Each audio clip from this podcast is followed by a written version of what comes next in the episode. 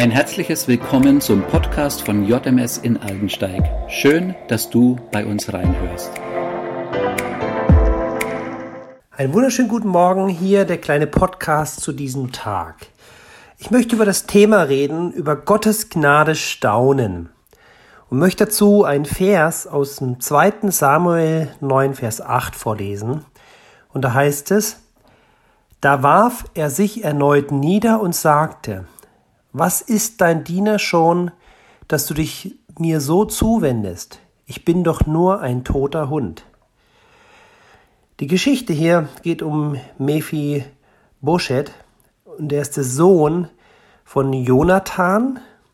Jonathan war der beste Freund vom König David und Jonathan war auch der Sohn vom König Saul.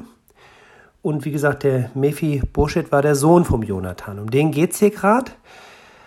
Die Situation ist die, dass König Saul, der Opa, gestorben ist, dass der Papa, Vater Jonathan inzwischen gestorben ist und der Sohn selbst, also der Mephi, ähm, hat einen Unfall erlebt und ist verkrüppelt ähm, und ist damals, zu damaliger Zeit, letztendlich auf sich selbst gestellt und eigentlich dem Tode geweiht, weil die Menschen sich, weil da gab es kein Sozialsystem.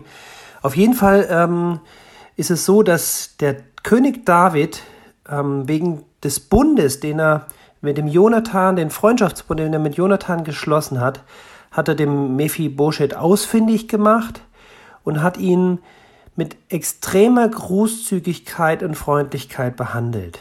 Also der hat ihn wirklich überschüttet mit, mit Liebe und mit Wertschätzung, mit Versorgung.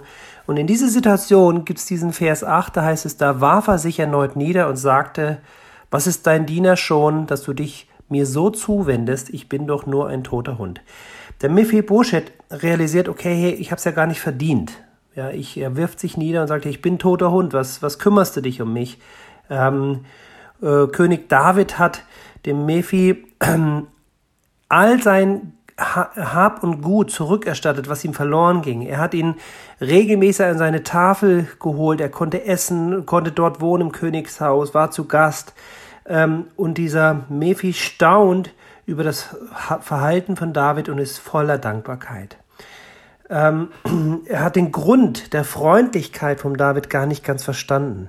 Aber was, was in dieser Geschichte deutlich wird, ist, dass er diese Dankbarkeit und die Großzügigkeit des Königs nie als selbstverständlich hingenommen hat. Er war staunend darüber, er hat das wirklich in allen Facetten ausgedrückt, ihr könnt die Geschichte mal lesen ähm, und hat wirklich, war voller Dankbarkeit. Und für mich ist heute Morgen dieser Gedanke doch mal so ähm, auf uns bezogen, zu sagen, Mensch, wie geht's denn dir und mir?